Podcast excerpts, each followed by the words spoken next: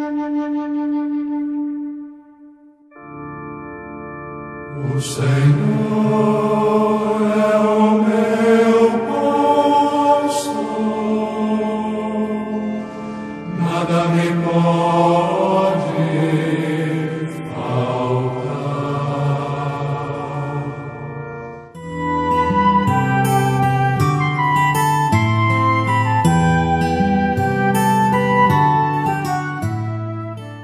Queridos amigos, queridas amigas, aqui estamos de volta.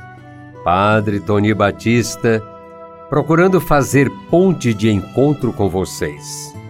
E neste mês de janeiro, nós estamos viajando em espírito, peregrinando em Israel, Terra Santa, Terra de Jesus. É uma aventura estarmos juntos. E hoje quero voltar mais uma vez ao Monte Carmelo, porque de fato me encanta e vale a pena a gente conhecer. No ano de 1245, Simão Stock foi eleito superior geral da Ordem do Carmelo e a regra teve aprovação do Papa Inocêncio IV. A Ordem de Nossa Senhora do Carmo teve uma aceitação extraordinária no mundo católico.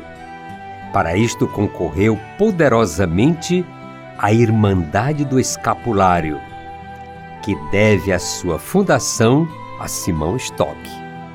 Em 16 de julho de 1251, Nossa Senhora lhe aparece e lhe trouxe um escapulário prometendo que aquele que morresse portando o escapulário estaria livre do fogo do inferno.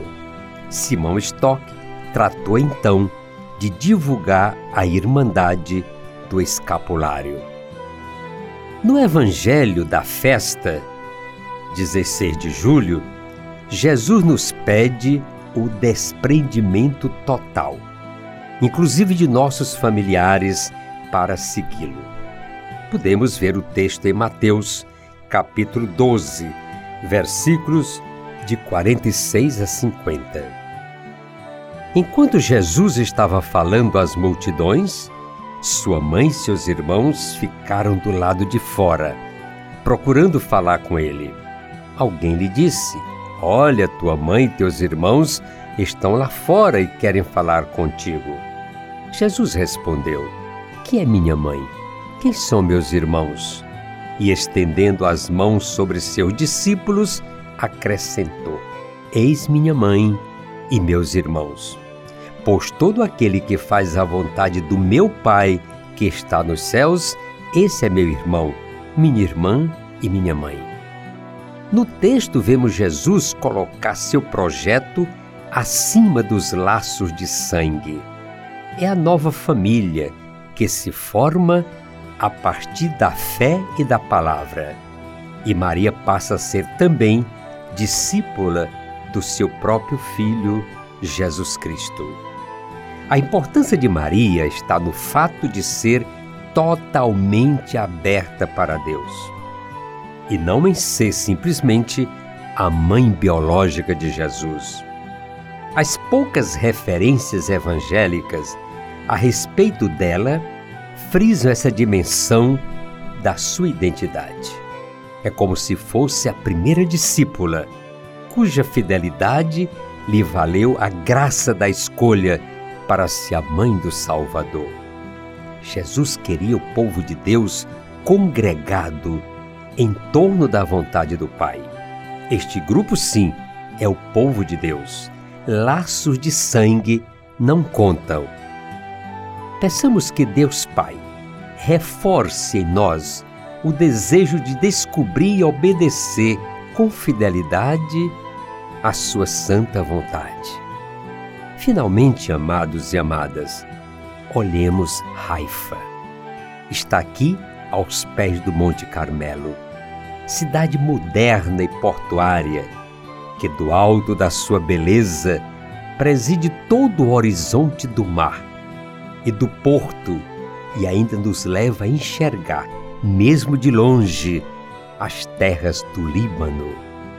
Aí encontramos ainda os belos jardins de Bahá'í, também o seu templo, com sua cúpula dourada, parede de mármore italiano, pilares de granito, que foi construído em 1953 e se tornou um dos maiores sítios turísticos de Haifa.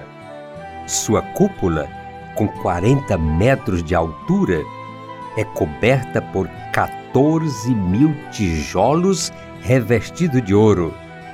O templo tem nove lados, representando as nove maiores religiões do mundo. Ele é cercado por várias outras construções especiais, incluindo a Casa Universal da Justiça, a sede dos novos membros do Alto Conselho Bahá'í e o prédio que abriga os arquivos da fé Bahá'í. Sobre o porto, o porto de Haifa é o maior dos três principais portos marítimos internacionais de Israel, que inclui o porto de Asdob e o porto de Eilat. O porto está situado bem no centro de Haifa, no mar Mediterrâneo. Assim terminamos a nossa visita a Haifa e ao Monte Carmelo. Para aprofundar, podem procurar o meu texto Memória de um Peregrino. Queridos amigos e amigas, povo amado, eu sou gratidão pela sua companhia nesta peregrinação à Terra Santa. Continuemos, porque peregrinar é preciso.